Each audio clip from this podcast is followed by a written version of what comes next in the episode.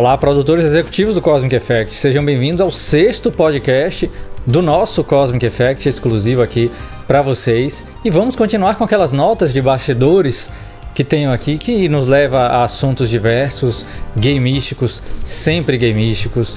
E olha, curioso, o, a nota seguinte a, ao podcast 4 era sobre um post ou, ou, ou, a ideia de escrever um artigo sobre um remake para Atari de Ikaruga, um remake, né, depreciativo, eu não sei se seria essa a, a correta interpretação, né, mas na verdade é fazer um remake de um jogo numa plataforma menos poderosa, né, do que a plataforma original, coisa curiosa mesmo. Aí tem um parênteses, The Black and White Plane, que deve ser o título do jogo ou alguma coisa assim, normalmente uma referência para eu buscar, né, e me encontrar no que seria. Pô, vou, vou tomar nota da nota disso aqui, pessoal, porque Interessante lembrar, deve ter, deve ter sido finalizado para eu ter escrito aqui. E é sempre interessante essa ideia, né, de, de a turma que programa e, e, e, que se envolve com o desenvolvimento de jogos amadores, né, os homebrews, assim, é, eles fazem esses experimentos, mas isso já chamou atenção até, me lembro aqui, do remake de Halo, né? O Halo 2600, que a gente até já apresentou num episódio do Cosmic Effect, acho que foi no Cosmic Cast, a magia do Atari 2600, né, comigo e o Arnaldo lá. Em um determinado momento eu comento isso com o Arnaldo, né, sobre o fato de que o um, acho que alguém importante do Xbox 360, né? Um, um provavelmente um, um, líder de projeto ou um engenheiro de hardware né? do Xbox, alguém de ponta ali, né? Na, da, da produção do Xbox 360 ou EO de Halo, não, não me recordo exatamente, fez um remake para Atari e fez até em cartucho, né? Foi lançado em cartucho. Eu não sei se foi, deve ter sido no E3, se eu não me, se eu, se eu não estou enganado, foi no E3 que ele até lançou em cartucho físico, né? Então deve certamente virou, na época eu me lembro, virou um item de colecionador de Atari, turma do Atari Age, né, do AtariAge.com, abordando muito, né? Porque ficou ótimo o jogo. é, para Atari, inclusive, daria certamente para dizer que seriam os melhores jogos né, de Atari 2600. Ficou bom, é uma espécie de Berserk, se eu não me engano, uma maneira de escrever simples seria uma espécie de Berserk com várias salas. Né? Então, qualquer jogo, inclusive de Atari, em que você passa de uma sala para outra, sabe?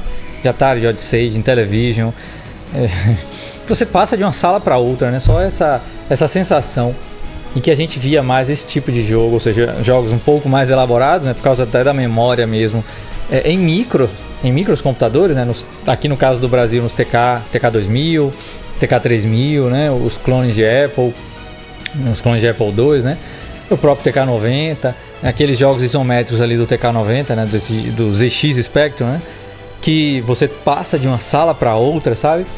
É, é incrível essa sensação de quando você está jogando jogos né, né, nessa tenra idade, assim, nesse início do videogame, em que você simplesmente, né, tô, tô repetitivo aqui, mas é porque é realmente emocionante.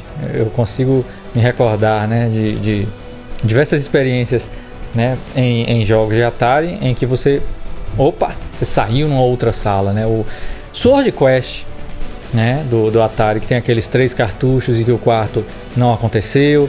Eu jogava bastante Sword Quest na época, porque um amigo tinha, um amigo do bairro, possuía os importados. E se eu não me engano, a Polyvox até lançou Sword Quest no Brasil. Para quem não sabe, Sword Quest foi um jogo de Atari 2600, um cartucho da própria Atari, que estava atrelado a um concurso e que isso até ficou conhecido, né? Esse, esse fato desse concurso que a Atari promoveu para os donos né, de Atari lá nos Estados Unidos somente foi conhecido com um episódio do Angry Video Game Nerd sobre Sword Quest. Por sinal, meu episódio absolutamente favorito, disparado de Angry Video Game Nerd, de James Rolfe, da série dele, justamente porque é até um dos episódios que menos caçou do jogo e tal. E não que eu não goste, é, é claro, é engraçado, etc. Eu gosto mesmo. Quem não gosta, né, de James Rolfe ali com o Angry. Neste episódio, ah, inclusive fica aí essa, essa, esse até pedido para quem não assistiu Prepare-se para ter uma sessão maravilhosa de vídeo sobre videogame, né? Nós somos o Cosmic Effect. Nosso objetivo é produzir esse tipo de vídeo emocionante para vocês. E curiosamente, este Angry Video Game Nerd é seminal para mim mesmo, como criador, né, de vídeos sobre jogos de videogame, porque ele conseguiu trazer esta emoção. Você, se você, você assistindo, você vai observar que ele não é um episódio típico eu lembro de um momento marcante, inclusive, onde ele enfatiza a qualidade dos efeitos sonoros do Atari 2600 e o efeito que aqueles efeitos sonoros tinham sobre nós quando jogávamos Atari com as luzes apagadas, né, à noite, o volume alto, né, aquele reflexo no nosso rosto. Ele faz, ele, ele executa essa cena e diz: atravessar uma porta no Atari 2600 é uma aventura. E aí ele faz uma cena é, meio jocosa, mas na verdade, no fundo ele está, no fundo não, até na frente mesmo ele está elogiando, né, o, o Atari 2600 com aquilo. E Sword Quest era um jogo misterioso com várias salas, né, com até uma espécie de labirinto, mas sem um mapa e com itens que você pegava. Era um jogo realmente sem o manual seria praticamente não inteligível, que você está sempre à beira de descobrir alguma coisa. Essa, essa eu acho que é, é até a, uma das facetas mais importantes de estar jogando um jogo de videogame é você estar à beira de descobrir alguma coisa, né? Então sem guias, né? Sem nada, exceto o manual do jogo, claro, porque é a informação que faz parte, né? É a informação que o criador daquele jogo quer que você absorva para se divertir, aproveitar o jogo, está no manual, mas fora do manual não, né? Fora do manual tem de ser você. Como naquela época nós jogávamos muitos jogos sem o manual, por exemplo, o Sword Quest, e também um manual de um cartucho importado não ia adiantar muito quando você tem 7 anos de idade. Apesar de ser um jogo que não tem sentido, né, de ser jogado, porque ele estava, como disse, intimamente relacionado a esse concurso, você precisava tomar nota, descobrir algumas coisas. Era um mistério muito, inclusive, era um mistério que a Atari criou muito difícil de ser, de ser descoberto, mas, mas algumas pessoas conseguiram, você vê que não, era, não foi impossível. Havia um lance de um, de um, um quadrinho, né, uma revista em quadrinho que acompanhava o cartucho, eu nunca vi essa revista em quadrinhos fisicamente, e que ali estariam né, a, o restante das, das dicas. Era uma aventura incrível e teria sido o concurso de jogos né, eletrônicos que mais pagou dinheiro, né? Um valor total em prêmios, né? Porque eu acho que era 250 mil dólares o total, assim. Se fosse até o último jogo, que continha a. O último prêmio seria a espada, né? De Sword Quest mesmo. Uma espada bonita que existe, porque existe uma foto dessa espada num, num, num destes eventos da Atari. E essa, esse hipertexto sobre salas foi porque a gente foi falar de Halo 2600, que é um remake que nos leva de volta ao remake de Ikaruga. Eu acho que também houve um remake de Dark Souls. E aí eu não, tô, não me recordo se é para Atari ou se é apenas alguma coisa assim em PC mesmo. Mas enfim, é uma, uma coisa, uma faceta curiosa o fato de pessoas se disporem né, a brincar com tecnologias antepassadas da plataforma original do jogo, assim, né? E criar, criar o, recriar, né, o jogo em cima daquele framework anterior, né? Daquela moldura, é, que no caso da tecnologia, né, é uma, é uma definição de limite. Inclusive, à medida que o tempo passa, a gente vai descobrindo que é importante. É, eu mesmo, como músico, tenho bem noção disso, em ter acompanhado a evolução da, da música digital, né, da edição da música digital, a criação digital de música. Realmente eu peguei isso do princípio. Peguei o finzinho do analógico e a era digital por inteira, assim. Então eu, eu sinto bem isso na pele e eu me limito, é, ou seja, eu limito minhas tecnologias, é, é curioso isso, para não cair na asneira né, de fazer mau uso é, do poder tecnológico que é oferecido ao músico, por exemplo. É um outro assunto mas ah, é uma analogia interessante, acredito eu, para vocês, ou para nós todos, né, para mim mesmo aqui que acabei de pensar nisso também, em vislumbrar essa ideia de, de pessoas, como por exemplo, né, o, o, cara da Microsoft fez esse tal de make de Halo. Eu estou falando mais do que o do de make de Icaruga, porque eu não me recordo desse de make né, né, na tela e tal. Mas este Halo, como disse, é um excelente remake. E me recordo que ele fez um post lá no, no fórum da, do Atari Age, né? No atariage.com. O nome do, do cara é Ed Fries. Fries mesmo, de batata frita, assim, em inglês. Ed Fries. Tem artigo dele lá na, no Atari Age, ou melhor, né, ele está participando da thread, acho que muito simpaticamente, assim, descrevendo que foi um desafio programar pro, pro Atari. Deve ter utilizado o Batari, acredito que é a linguagem Basic para Atari, ficou, eu acho que isso foi desenvolvido nessa era da internet, né? O próprio Arnaldo, ele programa, né? Ele aprendeu o Basic aí do Atari, o Batari e programou até um, um jogo de nave aí que vocês devem ter assistido no finalzinho do Gamesfera, do último Gamesfera, aqui do momento da gravação deste podcast, né, que foi o retrato de um programador. Finalzinho do deste Gamesfera tem um jogo de Atari do Arnaldo ali, feito no Batalha.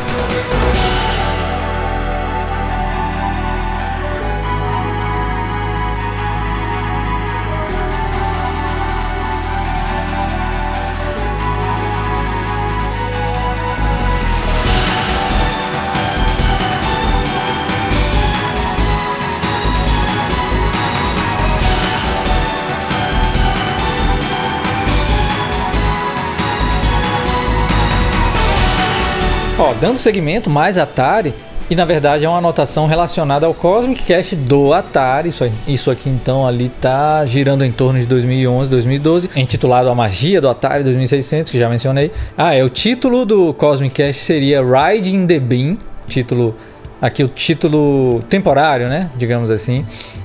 Riding the Beam naturalmente está referenciando Racing the Beam, que é o livro, o famoso livro sobre o, o Atari 2600, um livro mais recente, assim, que trata sobre a programação do Atari 2600, trata principalmente do hardware, né, das peculiaridades do hardware do Atari 2600, com um nível de detalhes, parece que muito eu nunca li, mas o Arnaldo leu, eu acho que releu e etc.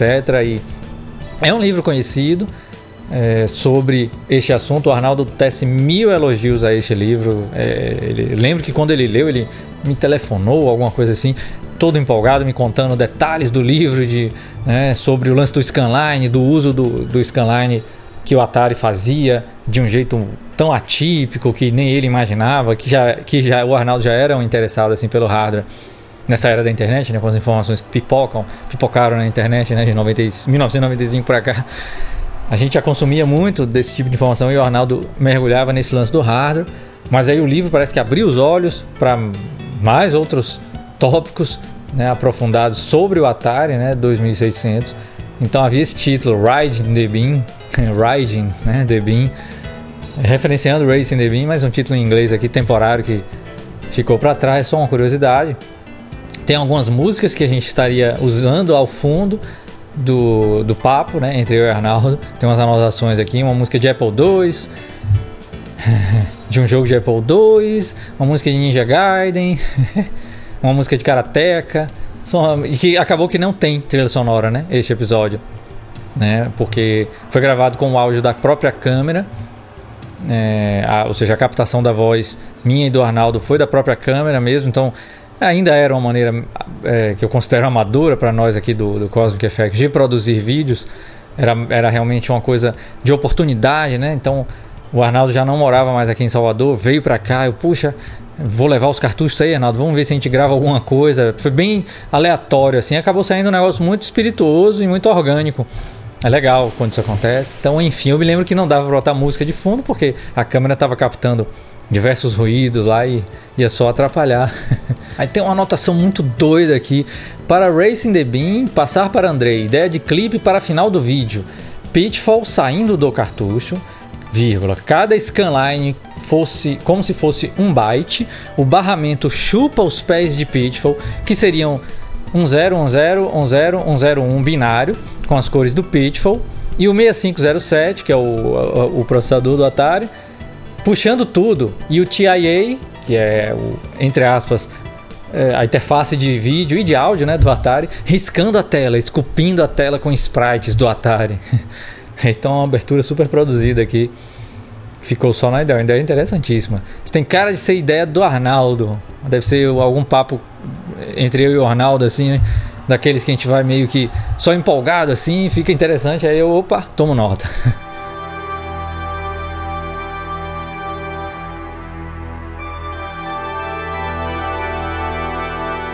Continuamos com mais Atari, uma ideia para um Cosmic Cast de um episódio sobre um jogo de nome Mer Merlin's Walls, né? as paredes de Merlin, né? Merlin's Walls.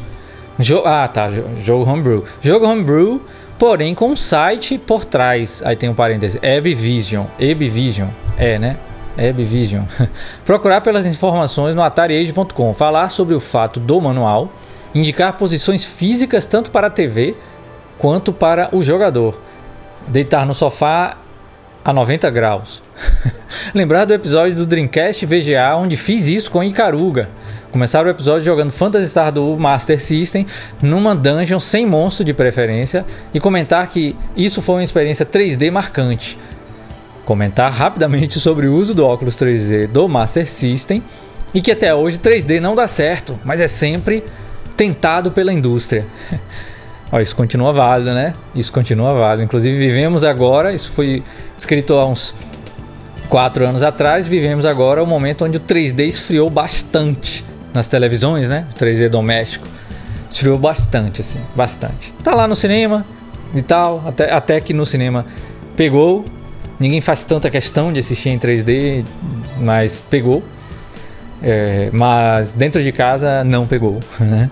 E as TVs já, já, eu já tenho notado as TVs sumindo até o suporte.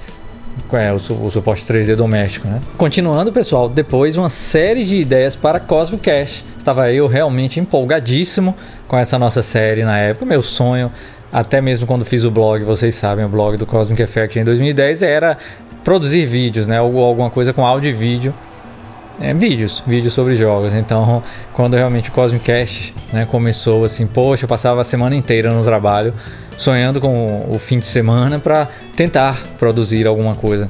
É, e aprender, né? Então aqui tem várias anotações que várias delas se concretizaram. Por exemplo, episódio número 2, Jingu, é feito, tá aqui. episódio número 3, Bioforge, feito, também tá aqui, finalizado. Depois, ideia de episódio. Olha só que interessante. Não eu lembrava mais disso, claro. Ideia de episódio Kadashi, que foi feito. Foi feito em 2015. Kadashi, comparar a versão de Mega Drive com a de arcade. Tá aqui uma anotação sobre isso. Seria um Cosmic Cast sobre Kadashi. Eu sempre gostei bastante do Kadashi. E no ano passado, inclusive o nosso amigo Marcelo Baja, produtor executivo, junto conosco aqui, enviou o cadastro para mim. Foi muito interessante porque ele enviou o cartucho original completo, né? E eu não tinha ele.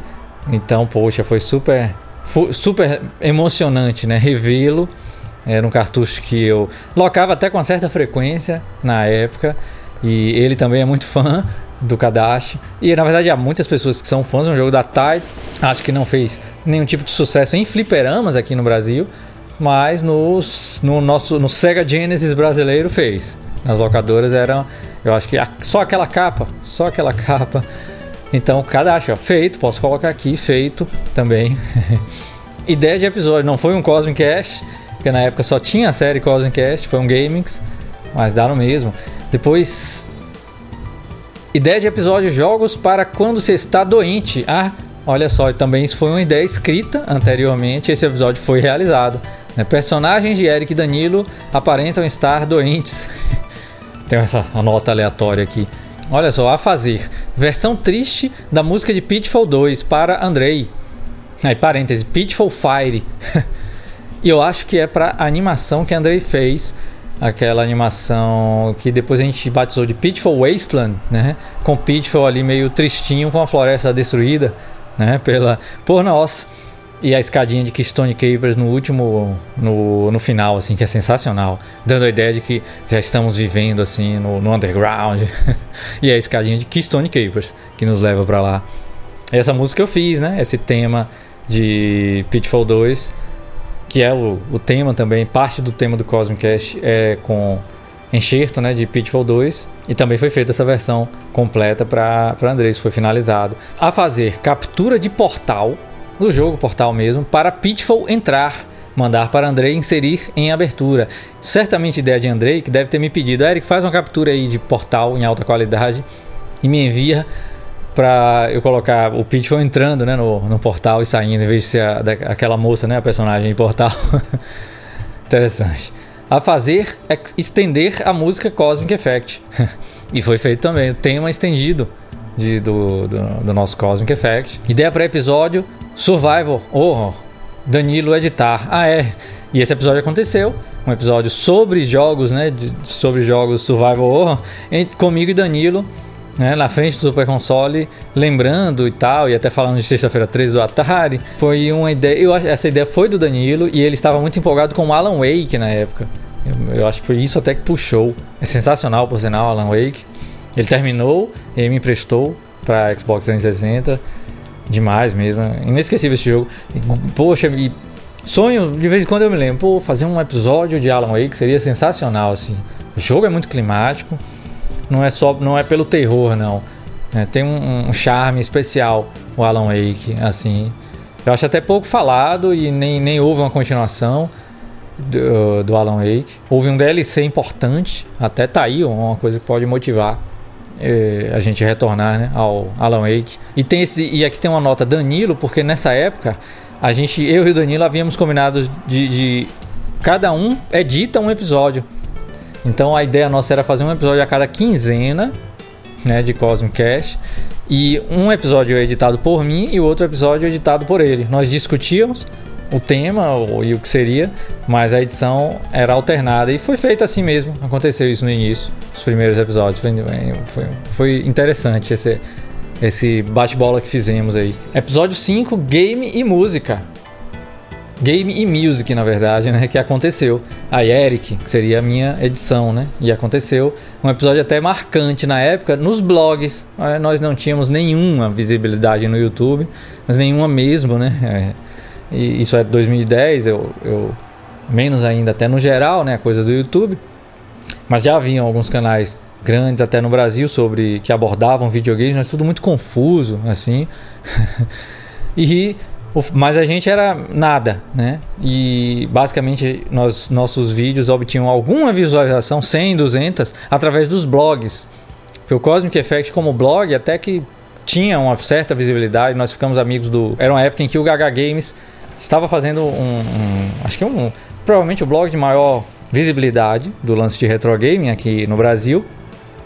E a gente era muito, a gente acabou ficando um amigo ali naquela época, eu e o, e o Gagá, que está conosco até hoje aqui, é Patreon e tal, e, e vocês sabem, participa ativamente conosco aqui dos episódios com as suas traduções. E realmente naquele período os blogs giravam muito em torno do, do Gagá. O Gagá tinha um Twitter muito movimentado, era muito legal, ele postava os artigos de todo mundo, né? Não só os dele. Então, e a gente ia no bolo também, lá o Cosmic Effect. E de alguma maneira houve uma sintonia entre eu e o Gagá, e ele estava sempre no Cosmic. Bom, eu no Gagá Games, claro também. Então, é, eu, eu me recordo que esse episódio a turma gostou muito. Eu estou enfatizando esse lance do blog, vocês vão entender por quê. Nesse, nesse Game e Music, que era um episódio que no YouTube eu acho que ele está com a música cortada, né, o áudio cortado, porque ele está lotado de música pop. Realmente não tem como. A gente publicou então no Vimeo. Né, na época, na verdade, eu publicava no Vimeo, no Blip.tv e no YouTube, nos três, ao mesmo tempo. E no, nesses dois, né, o Vimeo e o Blip, não havia nenhum problema com copyright. Na verdade, no YouTube também não ainda. É, no YouTube em 2010 ainda não. Né? No, naquele, naquele período ainda não. Depois é que este vídeo foi cortado o áudio. O, o meu ponto é que houve um certo sucesso, digamos assim, deste episódio, que basicamente éramos eu e o Danilo jogando algum jogo antigo, né? Algum jogo que jogávamos quando éramos mais novos, basicamente Master Nintendo, Mega e Super Nintendo, e é, o fato de que muitas vezes alguém na nossa casa né, estava ouvindo música pop e a gente passou a associar música pop, certas músicas pop, com certos jogos. Isso foi uma ideia até minha, assim, porque eu de, eu de fato tinha diversas associações. Uma certa música do Cassiopeia, né, que é uma banda japonesa, por sinal, por coincidência completa, que eu sou muito fã, independente dos videogames, isso é coisa muito curiosa mesmo. Porque essa banda Cassiopeia, rapidamente, ela veio no Brasil, é um, ela veio no Brasil e veio em Salvador, inclusive na época. Meus, meus irmãos foram ao show, do Cassiopeia aqui. E a gente e surgiu, né, um disco de vinil, não fita cassete lá em casa e realmente eu fiquei apaixonado pelas músicas. E isso é no período ali do Master e do Nintendo já. Então a gente já tinha aquele contato com aquelas melodias japonesas, mas de uma forma muito rudimentar, né, no NES e no e no Master System. Não há, é, né, você está basicamente lidando com onda quadrada ainda, né, música muito eletrônica, mas a melodia estava lá, né, de, destas músicas que bate com o Cassiopeia. Então Alguma coisa assim fazia. E também porque uma propaganda do, de um programa chamado Domingão do Faustão, nos seus inícios, nos seus primórdios, eu acho que ainda nos anos 80, usava a música Hayley do Cassiopeia. Música belíssima do Cassiopeia. Era, era a vinheta, não era a vinheta de abertura do programa, mas era chamada de comercial. eu, era Hayley, que é sensacional, eu adorava essa música. Mas eu adoro, adorava esse disco inteiro. Isso tudo de falar do Cassiopeia, porque uma música do Cassiopeia diretamente me leva a Alex Kidd Miracle World. Porque provavelmente a fase que eu ganhei o Master System, que não era o, o Master System com Alex Kidd, né? Era o Master System o primeirão mesmo da Tectoy, comprei bem próximo ao lançamento, né? Do, eu ganhei, né? Bem próximo ao lançamento do Master. Então vinha com Hang-On e Safari Hunt, mas meu pai conseguiu me dar Alex Kidd Miracle World pouco tempo depois. Aliás, não, foi junto, inclusive. Foi junto com, com o Master System. E naquela época, muitas vezes eu jogava e meus irmãos queriam escutar música, né? Disco de vinil ainda. Então, essa música do Cassiopeia, por exemplo, associo ao Alex Kidd e outras que me recordei, né? No, no, nos recordamos no, naquele episódio. E aí foi muito interessante, porque tocou muita gente. De novo, muita gente desse universo pequeno, os blogs ali é, da época, né? Os, os blogs aqui brasileiros de, de jogos.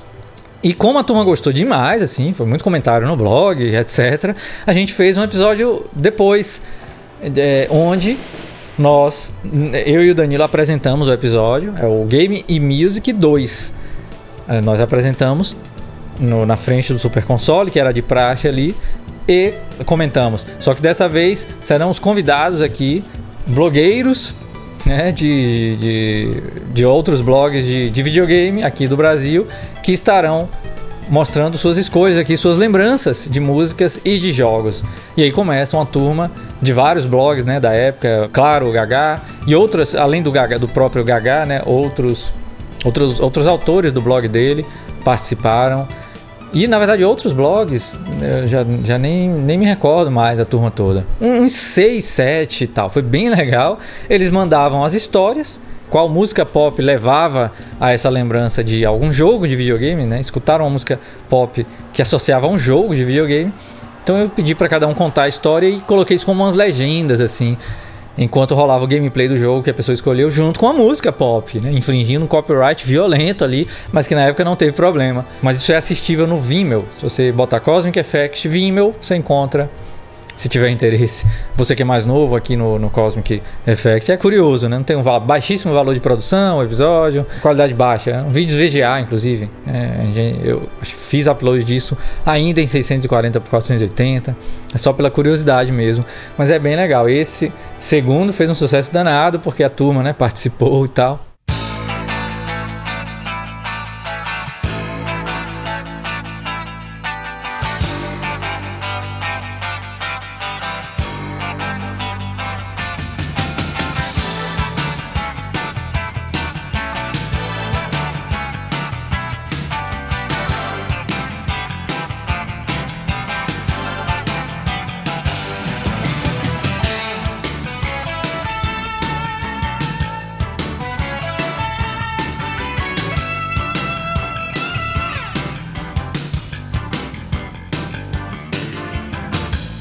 Aí, dando seguimento, pessoal, o episódio 6 das anotações aqui do Cosmic Cast seria Crisis. E foi o incrível visual de Crisis.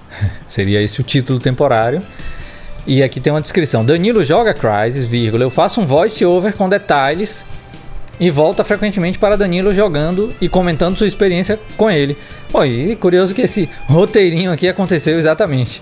O episódio é, é exatamente isso. Por sinal, é o segundo episódio, assim, com gameplay, né? E um voice-over. Primeiro foi o Bioforge, e é até uma demonstração de que o Cosmic Effect não é sobre retro gaming. Eu sempre tive essa intenção ali quando fiz, né? Me repito aqui com vocês que sabem muito bem disso, né? Sempre foi a coisa do, da perspectiva, né? Dos videogames, né? Cosmic Effect, Cosmic Commerce Effect, isso tudo que vocês estão carecas de saber. Então, isso é uma demonstração até espontânea, né? Bioforge foi um dos primeiros. É, houve um, muita ênfase no Dingu, porque é o Danilo que fez o primeiro vídeo do Cosmic Effect mesmo. E depois fizemos aquele. Ele né, fez um review enorme do, do próprio Dingu, que era um portátil né, de emulação da época. Mas ali com a coisa do gameplay, que eu tinha essa intenção mesmo, né, de tentar alguma coisa com né, um gameplay e tentar fazer uma descrição, ou um que acabou se tornando essa crônica que a gente faz, hoje. Houveram Crysis, que é um jogo ainda recente, né, em 2010, né? O jogo é de 2007, né? E Crysis eu acho um FPS sensacional. sensacional mesmo. E visualmente, eu, não, eu, eu acho que não tem nenhum FPS mais bonito do que Crysis ainda não. É incrível. Aquela floresta, aquela selva, melhor dizendo, é incrível. É ex excepcional. Para fãs de ficção científica, então, Crysis é obrigatório, assim. É um jogo incompreendido porque tinha aquele lance do hardware, né? E da exclusividade do PC. Pirataria no, no, no PC, junto com os consoles novos, né? O PlayStation 3 e o Xbox 360 com um poder de fogo muito alto.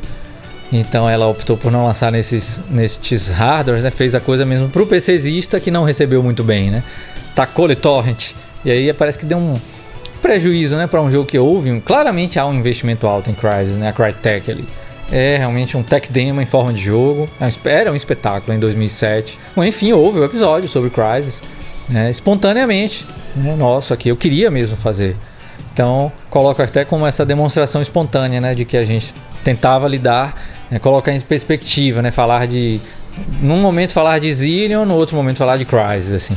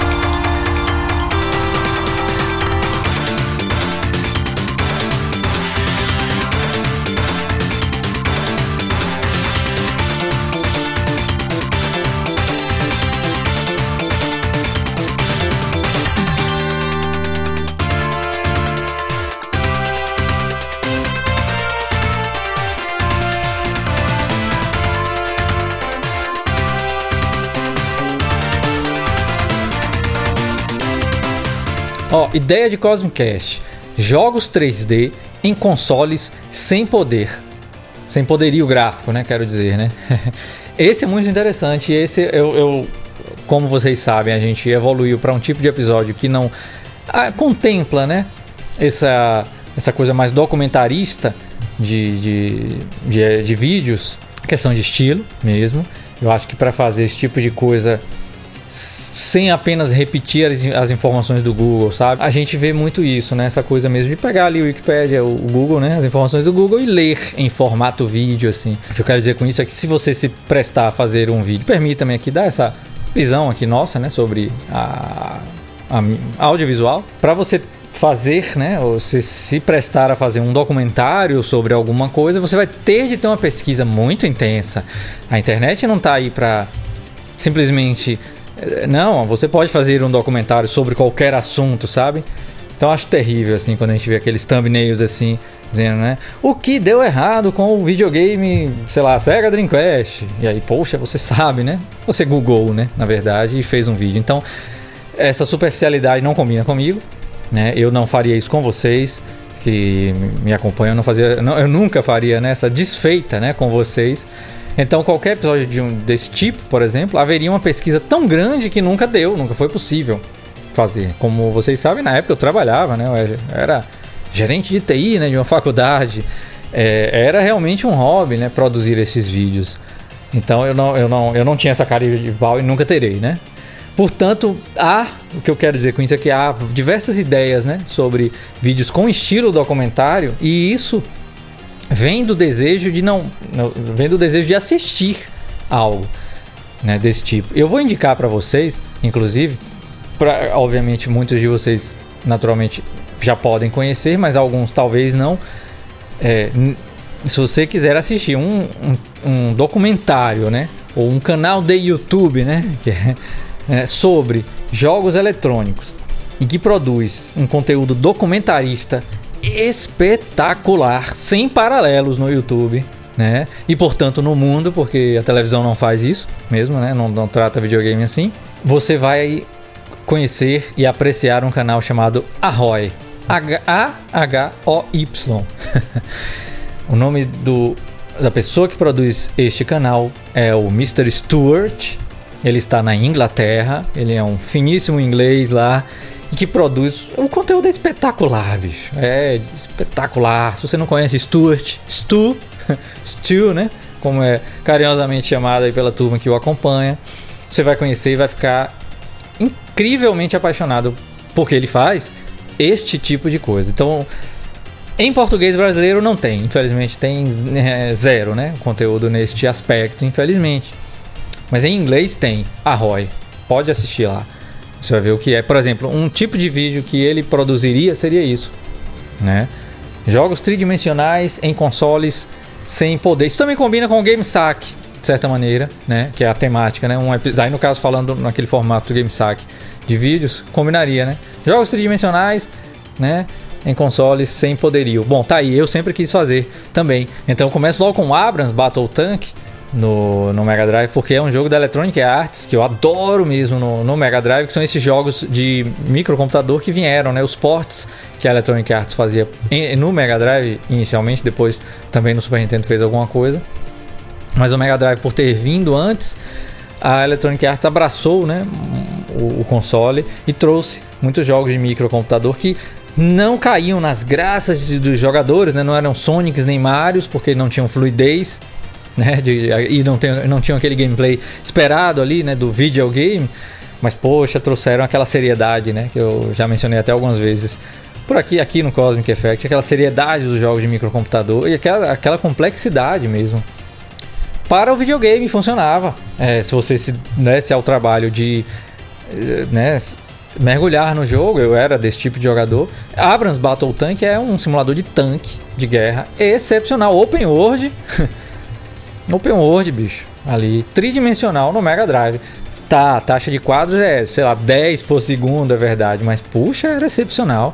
Excepcional. Eu terminei esse jogo, né? Imagina só, várias vezes, inclusive, eu adorava logar, locar Abrams Battle Tank. Então eu começo por ele porque ele é realmente vetorial mesmo. Eu, claro, certamente chegaria em Virtua Racing e passaria por outros, outros experimentos nessa era da internet, inclusive, eu descobri um jogo, ou que eu não tô lembrando agora. Há um jogo tridimensional no Mega. Há uma desenvolvedora que fez uns dois, três jogos no Mega, já no fim da vida.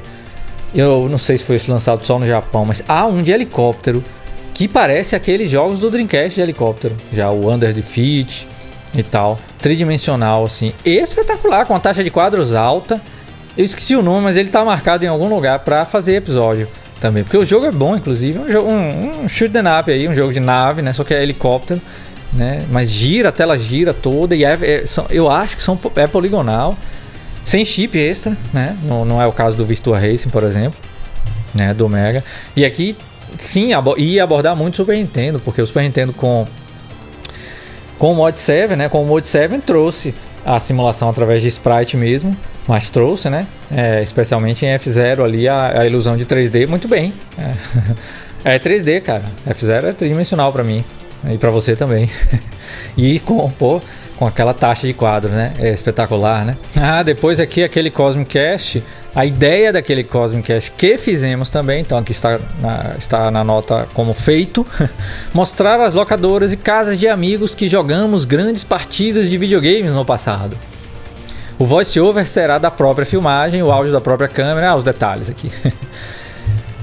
é, pronto. Começar o vídeo com Eric e Danilo no carro e Danilo escolhendo entre as músicas de OutRun. E aconteceu isso. Tudo isso aconteceu. Esse Cosmic Cast é, foi, né? Aconteceu. e é bem, foi divertido fazer. Eu e Danilo realmente fomos, né? Em alguns locais que lembramos, né? Casas de amigos que, que jogávamos com alguma frequência. Todos nós temos essas lembranças, né? A ideia já era essa ali, que é incitar essas lembranças nas pessoas que assistiam, né? É um episódio também com baixo valor de produção, mas é bem divertido, assim, é curioso. E foi, foi super legal fazer. Inclusive eu e o Danilo, não sei se eu já falei isso com o Danilo, mas eu tenho a intenção de falar. Se Danilo estiver ouvindo, ele vai, vai saber pelo podcast em a gente fazer uma atualização né, deste episódio.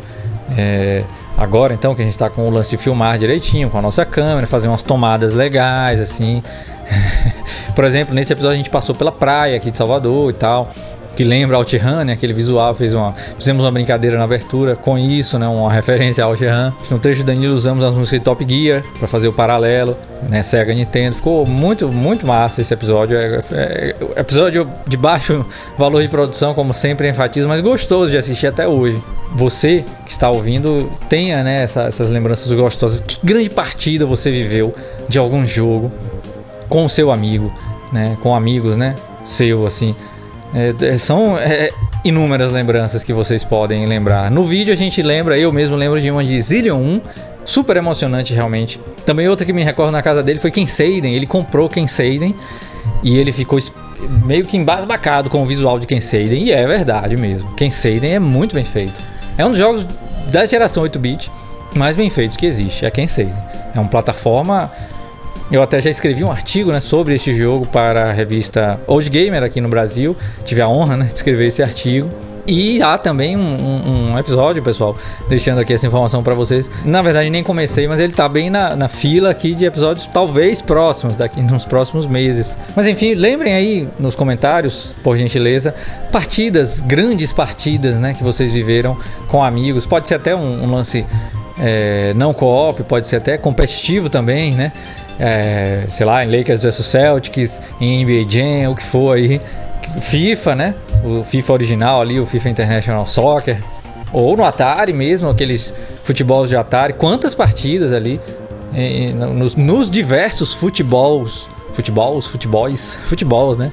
De Atari 2600 aconteceram. O próprio basquete de Atari, a gente fez muito campeonato em diversas casas, né? A gente realmente, você pode retornar para casa de amigos de vocês, ou a sua própria casa, né, se foi o ponto de encontro em questão, com amigos jogando videogame, assim. É, acho que até mais no Atari. O Atari ainda era mais convidativo do que as gerações posteriores, né, que tinham jogos que precisavam de menos pessoas, né? Pô, já tinha RPG no Nintendo no Master System, então realmente.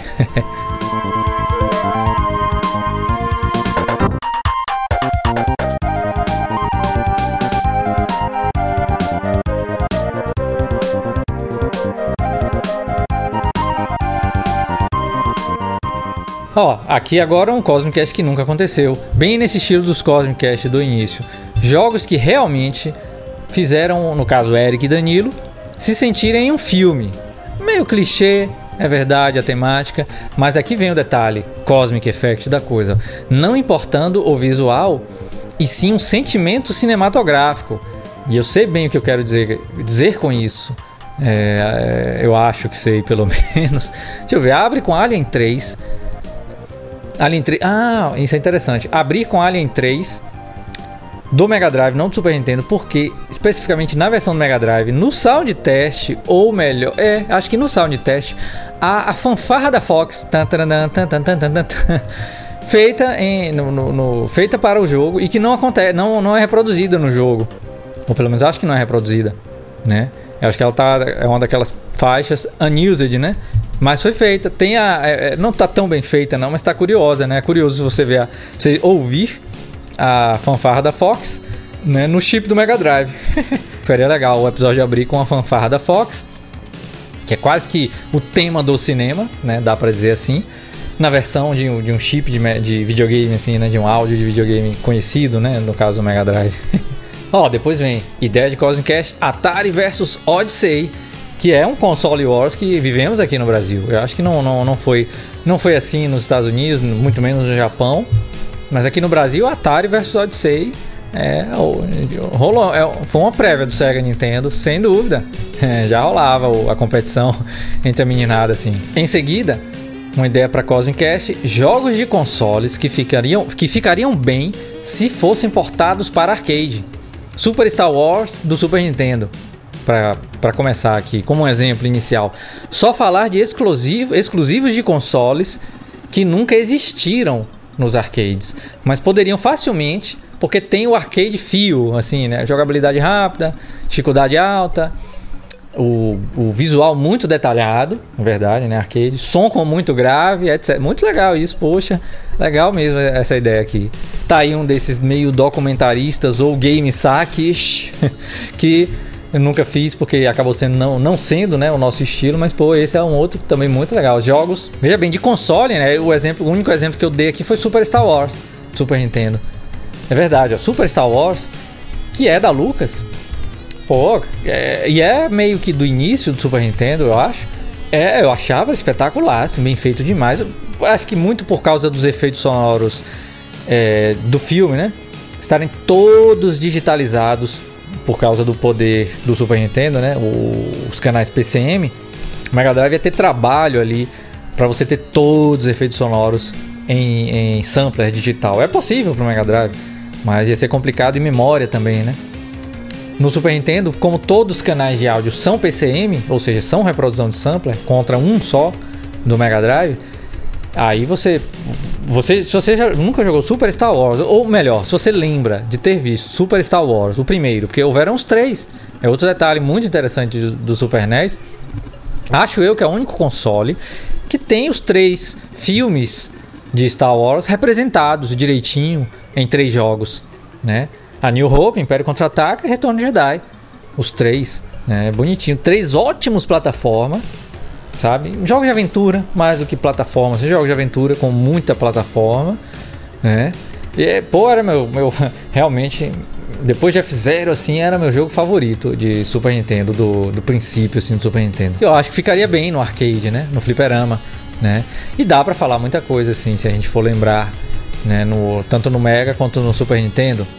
Seria aquela época ali onde jogos foram feitos exclusivamente para estes consoles né? Esses consoles estavam no auge uh, dos videogames, né? Os videogames estavam vivendo um certo auge com esses dois. E muitos jogos espetaculares foram feitos só para eles. Pô, até Ken Seiden, voltando pro, até para a geração anterior, Ken Seiden era um jogo que a Sega facilmente poderia portar para fliperama e seria um sucesso no fliperama, na era ali do, do Master System.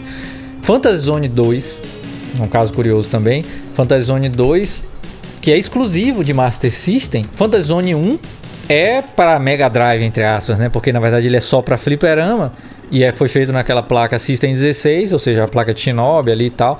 É um jogo com visual né, de Mega Drive. E a continuação dele só existe em 8-bit. Isso é uma coisa muito curiosa. Que é no Master System. E é um dos melhores jogos do Master System. Phantasy Zone 2 é perfeito no Master System. Existiu Phantasy Zone 1, que seria a versão 8-bit né, do jogo original do Fliperama. Que é boa, é excelente, até um bom porte. Mas Fantasy Zone 2 é o próprio, é uma continuação espetacular, né? Feita só para o Master System. Espetacular, um jogo perfeito no Master System. E tão perfeito que a SEGA se orgulha tanto desse jogo que muitos de vocês não sabem, mas, mas existe uma versão para PlayStation 2, naquelas, aquela, só no Japão, né? Eu acho que, eu não sei se é no Sega Ages, não, não me recordo se é no Sega Ages, que é aquela série que a SEGA lançou só no Japão de jogos, né? É, remakes de jogos famosos da SEGA. É, Fantasy Zone Collection, eu esqueci exatamente. O fato é que, olha só, a SEGA fez Fantasy Zone 2 especificamente para System 16 no ambiente de emulação System 16 que a própria SEGA tem e lançou no PlayStation 2. Então, você que é fã de Fantasy Zone, existe Fantasy Zone 2 System 16, que seria um Fantasy Zone para fliperama. E é o Fantasy Zone 2 do Master System. Não conte a ninguém. Isso tá na internet, claro, mas é pouco falado. Porque eu tenho um episódio planejado de Fantasy Zone 2 do Master System, usando FM e usando PSG também e tal, capturando por RGB, aquele negócio todo que você já sabe. E a gente deve citar, citar não, e fazer essa surpresa assim, ó, Fantasy Zone 2 para System 16, né? Então tá aí, é um, é um, um detalhe curioso, porque tem a ver com esse lance de jogo de, jogo de console que ficaria bem portado para o arcade. Esse foi um caso curiosíssimo, porque a SEGA fez isso, sei lá, em 2000 e lá vai, né? É, a versão System 16. E, e parece que houve até algumas máquinas, houveram algumas máquinas físicas no Japão, isso aí é super raro, até de se ler mesmo, que com, com este Phantasy Zone 2, lançado especificamente ali em, não sei se foi em algum fliperama da SEGA, uma, uma raridade até no Japão né? Mas a gente pode catar vários jogos é, de, de, de, Super Nintendo e de Mega Drive que poderiam ser portados para fliperama, né? Mas imagina só se, por exemplo, Castlevania, que fez muito sucesso no MSX e fez claro, o sucesso estrondoso no NES, se ela faz uma versão naquela época mesmo, para fliperamas. Essa mão, essa contramão, né, no, no, nos videogames aí. Mais ideia para Cosmic Cast, Eric e Danilo fazendo comparações inusitadas. Exemplo, Black Belt poderia ser melhor do que Street Fighter ou Final Fight? Realmente inusitado esse tipo de comparação. Jogar Enduro pode ser mais divertido do que Gran Turismo ou Burnout? é, tá aí. É, e aí? Será que Enduro é mais divertido do que Burnout Paradise? Do que F0 GX? Será que Keystone Capers é mais divertido do que GTA V? ah, é, no, no Cosmic Cast Episódios Perdidos, há uma tentativa de um episódio desse tipo, onde, onde eu e Danilo fazemos um pouco às vezes de atores assim, acabou não sendo completar. Ah, FPS. FPS sendo jogado no joystick versus FPS sendo jogado no mouse e teclado. Eu acho que Danilo tá de consolista, né? Fanboy de videogame, fanboy de console. E eu tô de, de PCzista ali, né? Tô de Master Race, né? Que eu acho que não se falava isso na época, quem que projetamos esse episódio aí, né? Mas eu seria o PC Master Race e Danilo é o fanboy de console. Mas o, com o lance do mouse e teclado versus é, joystick. E isso foi até muito porque eu havia finalmente me rendido a Halo no videogame, no console, no Xbox, né, 360, e fiquei tão apaixonado assim. Já tinha jogado Halo no PC, né, no Windows Vista. Qual é o Halo que foi lançado para somente Vista, mas era só fazer um hack no no no INI de Halo você rodava no XP normalmente. Acho que é Halo 3, né? Enfim, ou é Halo 2. Perdoe a confusão, mas o fato é que Halo foi o que realmente eu, realmente eu, eu não gostava, né? Como eu realmente joguei muito FPS em, em PC e nunca deixei de jogar no PC, né? Eu sempre fui PC e videogame junto. Mas FPS realmente eu não, não curtia, não. Sei lá, Black no PlayStation 2. Eu lembro de um colega tinha PlayStation 2. Pô, venha ver Black, cara. Demais. E aí, eu, quando eu pegava os analógicos, eu ficava Realmente, Black era bem feitíssimo, por sinal. De quem era Black? Electronic Arts, né? Electronic Arts, eu acho. Bem feito demais aquele jogo, muito bonito, assim, muito realista. Até que Halo me, me fisgou de vez. E aí agora eu realmente curto jogar FPS no, no, nos videogames. Ah, curiosamente, sou um grande fã de Fallout, mas só fui jogar Fallout em videogame em Fallout 4, agora com o PlayStation 4. Foi a primeira vez que eu fui jogar Fallout no, no console com analógico e tal, e acho que não volto mais não pro PC. Tô satisfeito ali. Ok, os 30 quadros por segundo, que eu sei que e eu sou um fã dos 60, mas eu não sou esse neurótico, né? eu compreendo é, a, a, a, existência dos 30 quadros por segundo num console, por exemplo. Isso não tem, isso é para para turma que eu acho que não é muito escolado em hardware assim, e eu não, não tô nem querendo ser presunçoso não, mas que apenas avalia o fato de que, poxa, Xbox One e PlayStation 4 não podem renderizar 4K e no PC pode. Isso é bem infantil, na verdade. Para nós que somos de hardware, assim, hardware de microcomputador, né? A gente compreende perfeitamente que não é para ser assim. Né? O videogame foi lançado primeiro. Esses videogames foram lançados, foram lançados há dois anos, né? E eles têm de se pagarem. Não é, não é assim que funciona, né? Então é, é, é não há nenhum problema em você ter, por exemplo, como, como mencionei, o próprio Fallout em 30 quadros. Eu, como jogador, como amante de cada frame, como alguém que enxerga 120 frames, que já jogou é, Quake com um monitor a, a 85 Hz, no caso 120 não, né? mas tinha, né? Existiram monitores CRT com 120 Hz né, de refresh. E aí você poderia ter o jogo, se você tivesse a placa dando esse poder, a 120 frames. Mas a 85 Sim, eu joguei muito Quake 1 a 85 frames por segundo, né? E confesso que eu sinto diferença, né? E há um, uma curiosidade aqui, há um estudo recente de que no, o, o é, um, é, debatível. Primeira coisa, é, é debate-se, né? a ciência debate é, o lance da quanto nós humanos conseguimos detectar em quadros por segundo, né? Mas há um, um, o mais recente debate leva a um, a um meio termo entre 86 quadros por segundo e não 30. Né? E esse 83 é o seguinte: é, se eu não me engano, o cientista informa, né, ou sei lá, com suas pesquisas e etc. Ele, a explicação final, o resumo da coisa toda é: nós humanos, humanos conseguimos detectar o outline de objetos se movendo, né? Por conta da, da nossa do, do, instinto de sobrevivência, essa coisa toda. O outline a gente consegue, né, ou seja, a linha, o contorno nos objetos, nós conseguimos detectar a 83 Hz. Ele, esse valor aí que ele chegou, certo? Você não vê o detalhe completo, mas o contorno você vê, é, ou você, seu cérebro, né, percebe a uma frequência aproximada de 83 Hz que daria 83 quadros por segundo, tá aí, seria o contorno. Então tá aí, ó, mais 60 realmente está dentro, né? Bom, de 60 para 30, muitas pessoas como eu e muitas pessoas percebem nitidamente a diferença. É, salta muito aos olhos. É. Bom, eu que trabalho com vídeo, inclusive, mas sempre tive esse olho assim, sempre curti esse lance da fluidez de quadros, né? Por causa dos videogames, especificamente por causa dos videogames, né? E também o hobby com áudio e vídeo, a gente fica com o olho assim neurótico, né, em detectar esse tipo de coisa. Ó, depois esse, mais outro meio documentarista que também nunca saiu, mas não, nem tão documentarista. Momentos empolgantes em jogos. Aí o primeiro exemplo é o início de F0, quando a câmera desce no carro, né? O zoom, né? E começa o tema de Mute City. Depois, a abertura de Crysis. E a abertura é a. Hum, é a introdução, a sequência introdutória mesmo, que é fantástica. Bom, primeiro falando de F0, eu até uso isso de vez em quando, aquele zoom ali de vez em quando, quando tem oportunidade, eu uso, porque realmente me arrepia o, o efeito sonoro, né?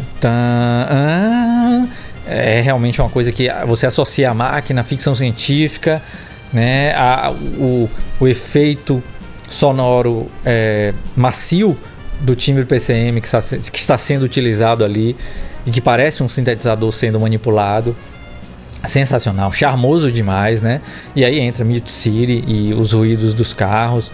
É, é indescritível, é um momento empolgante. Na verdade, seria um momento, melhor seria momentos empolgantes sobre jogos, de jogos, né? Que vivemos e que lembramos. Poderia ser momentos que nos deixam arrepiados. Acho que seria. É, deixa arrepiado. A abertura de Crysis é outro. Quando. E essa, esse, o ponto exato é uma união da trilha sonora de Crysis, que eu acho belíssima, do mesmo compositor de Fallout, por sinal, Fallout 3, né? Ainon Zur, Fallout 3 e, e, e os seguintes. É quando você atinge aquele. Quando você avista a praia pela primeira vez e que o amanhecer começa. É, é, é, sincronizado esse, apesar do jogo ser open world nesse momento é um set piece né, inicial. É, é bonito demais assim, é de arrepiar mesmo. A combinação música o, a engine com folhas é, batendo no, no seu corpo em primeira pessoa e o sol passando por entre folhas assim e tendo um volume né a luz volumétrica de, de Crysis. Eu nunca vi um jogo tão bem feito depois nem depois é, ainda não. É clichê esse mas é empolgante demais. A chuva de Link to the Past é um momento empolgante, marcante, de arrepiar. Assim, sempre foi. Enfim, episódios documentaristas, mas nem tanto, né? É mais, é realmente. É, é uma coisa até que a gente dá para dizer que nós, Cosmic Effect, hoje fazemos isso sempre. Então isso está feito, dá para dizer que feito. Fazemos isso sempre. O objetivo nosso, né, nos episódios é sempre levar, né? E aí a gente busca essa emoção no próprio jogo e os episódios acabam trazendo essa emoção, enfatizando estes momentos, né, no roteiro espontâneo que, o, que acontece nos episódios. Até dá pra gente ficar orgulhoso em dizer, poxa, conseguimos, pelo menos tentamos e em algum, algumas vezes conseguimos, através do, do, feedback de vocês, a gente percebe, né, que a gente consegue tocar essa emoção em vocês que estão assistindo, em, em, em mim que estou produzindo, em vocês que estão assistindo, claro. Então é isso, pessoal. Vou marcar aqui porque eu já vejo novas lembranças ali, ou melhor, novas notas que vão levar a lembranças muito divertidas e interessantes. Vou deixar aqui marcado na nota onde parei para prosseguirmos e sim e trazermos não, não, necessariamente o próximo podcast pode ser a continuação destas notas que sempre nos leva né, a assuntos aleatórios. Espero que vocês estejam apreciando esta temática randômica que nos leva a, a situações aqui no nosso papo, bem, bem interessantes assim. Por favor, comentem aí as lembranças emocionantes que espero que, que estes assuntos que tratamos aqui tenham disparado aí na mente de vocês, na mente mística de vocês. E no próximo continuaremos, como disse, ou algum tema, tem alguns temas que tenho escrito aqui para para a gente variar, né, em cima das notas e alguns temas como já fizemos, né, anterior no podcast anterior com os jogos gênero jogos complexos. Temos outros aqui para colocarmos um tempero no nosso podcast. Como sempre, não tenho como deixar de agradecer cada um de vocês por estarem comigo, vocês produtores executivos e acima que estão comigo sempre aqui mês após mês, compartilhando estas emoções comigo e permitindo que eu as compartilhe com vocês e acione, assim espero, em vocês também, sempre em torno dos jogos eletrônicos de todas as plataformas e de todas as, e de todas as épocas, né? Mais do que um, mais do que uma diversão, muito mais para nós aqui que estamos no Cosmic Effect, para mim, para vocês, é muito mais. É a garantia da emoção daquele dia, né, do nosso dia. Trabalhamos o dia inteiro, estudamos o dia inteiro, que seja, cada um de nós levamos nossas vidas, mas no fim do dia está garantido. Seja no videogame, espero, seja no seu videogame, né, na sua plataforma de escolha do momento, ou seja aqui comigo no Cosmic Effect, sim. O nosso encontro está sempre garantido aqui, seja no podcast, feito aqui com o mesmo carinho para vocês. Pessoal, é isso, continuem comigo. Até breve.